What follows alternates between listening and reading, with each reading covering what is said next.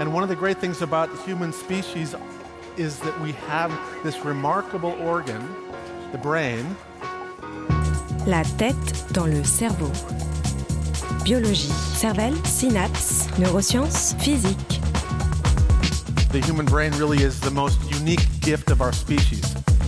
Avec Christophe Rodeau. Réussir à tenir de bonnes résolutions pourrait dépendre, au moins en partie, de la manière dont celles-ci sont formulées. La tête dans le cerveau.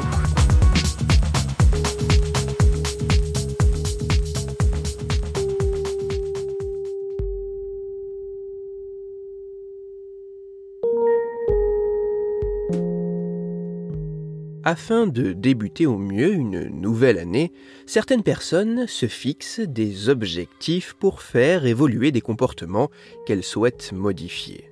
Activité physique, perte de poids, habitudes alimentaires sont souvent quelques-uns des éléments cités. Toutefois, il apparaît que dans cette démarche, le plus complexe ne semble pas tant être de réussir à se fixer des objectifs que d'arriver à les maintenir. Alors, comment réussir à tenir ces bonnes résolutions? Existe-t-il des éléments permettant de mieux arriver à réaliser ces objectifs?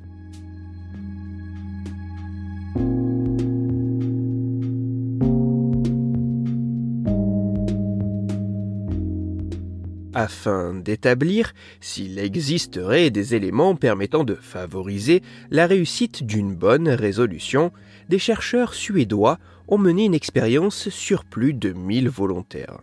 Lors de ces travaux, les scientifiques ont suivi les participants sur une année pour étudier l'évolution, le maintien et l'accomplissement de leurs résolutions en fonction de certains paramètres dans le détail, après que chaque individu ait formulé ses bonnes résolutions, les chercheurs ont divisé les plus de 1000 volontaires en trois groupes distincts pour qu'ils reçoivent des accompagnements différents. Alors que le premier groupe ne recevait aucun accompagnement particulier de la part des scientifiques ou de leur entourage, dans les groupes 2 et 3, les chercheurs ont demandé à chaque participant de désigner une personne de leur entourage qui leur servirait de soutien tout au long de l'année. Et pour ces deux groupes, les chercheurs ont également envoyé plusieurs mails contenant des éléments et exercices ayant notamment pour objectif de maintenir la motivation et d'éviter les échecs des participants. De plus, dans le groupe 3 spécifiquement, les scientifiques ont demandé aux volontaires d'établir des résolutions, des objectifs pouvant être mesurables, réalistes et assortis d'un calendrier de paliers intermédiaires pour que chacun puisse au mieux évaluer sa propre réussite. Afin d'estimer le maintien ou non de ces bonnes résolutions tout au long de l'année, les participants ont dû répondre à au moins trois questionnaires fin janvier fin juin et fin décembre pour entre autres auto-évaluer leur réussite. Après cette longue expérience de plus d'un an, les résultats obtenus sont très intéressants.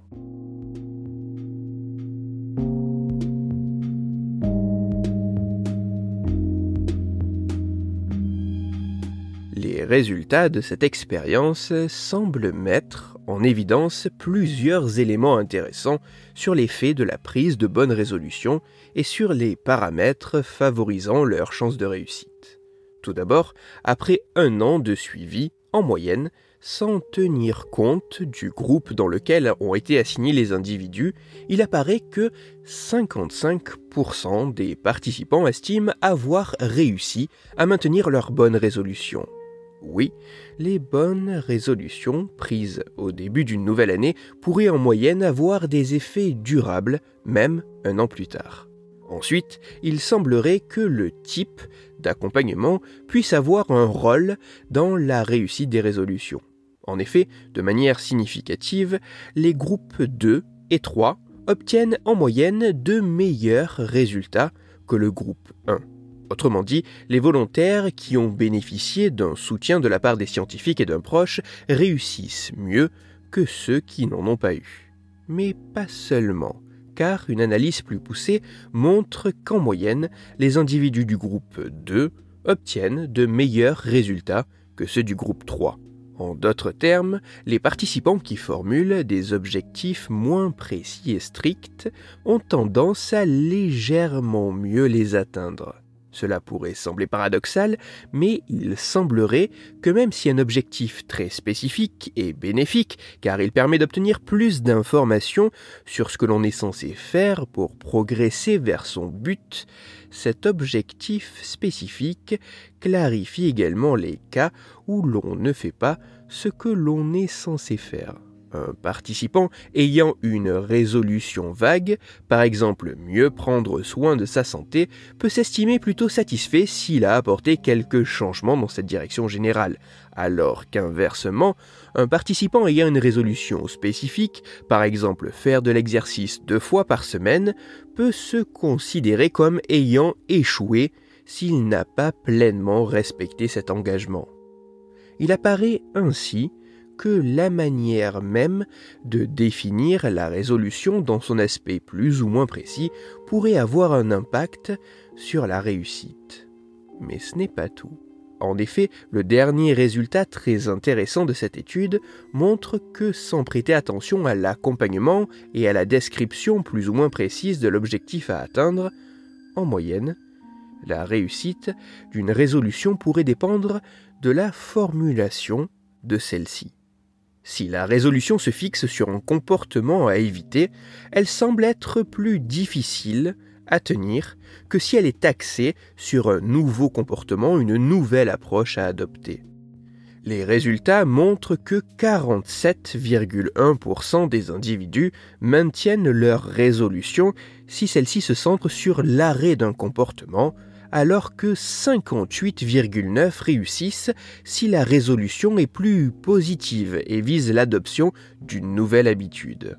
Il faudrait donc, par exemple, pour un même objectif diététique, davantage se fixer comme résolution d'avoir des repas plus diversifiés et équilibrés que d'arrêter les apports trop gras et sucrés ou pour modifier sa consommation de tabac, de viser l'utilisation de dérivés nicotiniques, utiliser des patchs, des chewing-gums, plutôt que de formuler catégoriquement cela comme le fait d'arrêter la cigarette. Essayez d'avoir une approche positive plutôt que d'éviter un comportement.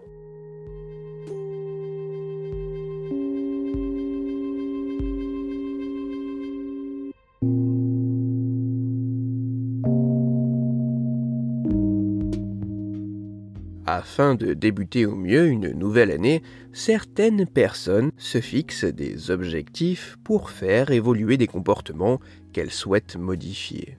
Bien que pouvant poser question, cette stratégie montrerait une réelle utilité.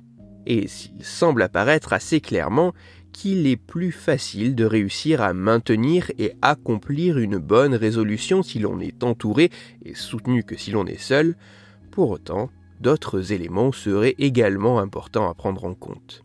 Ainsi, se fixer un objectif assez précis sans être trop strict et orienter sa résolution vers l'adoption d'un comportement plus positif plutôt que d'éviter, plutôt que de s'interdire une ancienne habitude, pourrait être assez crucial pour que sa bonne résolution ait plus de chances de réussite. Lorsqu'au début d'une nouvelle année, on décide de changer certaines de ses habitudes, il semble apparaître que réussir à tenir ces bonnes résolutions pourrait dépendre, au moins en partie, de la manière dont celles-ci sont formulées.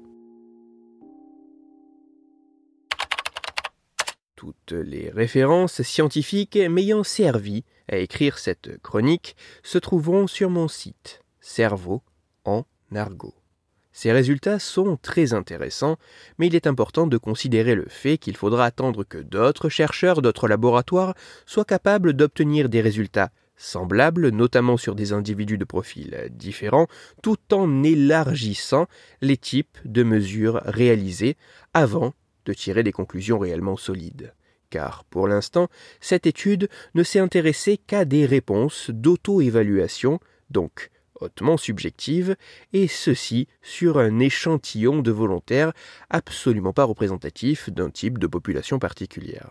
Afin d'approfondir la chronique d'aujourd'hui, je vous renvoie vers un article disponible gratuitement sur Internet. Cet article a pour titre Changer la formulation de vos nouvelles résolutions pourrait augmenter leurs chances de succès. Il est écrit par Camille Gobert et il est à lire sur le site scienceetavenir.fr. Dans cette chronique, il a été question de bonnes résolutions. C'est pour cela que je vous renvoie à l'épisode numéro 128 de La tête dans le cerveau. Dans cet épisode, vous découvrirez ou redécouvrirez, si l'épisode d'aujourd'hui ne vous a pas assez questionné, que pour modifier des habitudes que l'on souhaite changer, prendre de bonnes résolutions au début d'une nouvelle année semble être en réalité une solution assez efficace pour parler changement et bonnes résolutions, ou plus sérieusement afin de discuter science et cerveau, vous pouvez me retrouver sur Twitter, Christophe-Rodo, R-O-D-O, sur la page Facebook de la tête dans le cerveau et sur mon blog Cerveau en argot. Si vous avez des questions ou des sujets dont vous voudriez que je parle ou des retours à me partager, n'hésitez pas à me le faire savoir directement sur mon compte Twitter, sur la page Facebook ou par mail à l'adresse la tête dans le cerveau. Toutes mes chroniques, y compris celle-ci, sont disponibles en réécoute sur mon podcast La tête dans le cerveau, à retrouver sur toutes les plateformes de podcast, dont SoundCloud, Deezer, Spotify, Google Podcast, iTunes Apple Podcast, mais aussi sur YouTube. Christophe Rodeau. La tête dans le cerveau.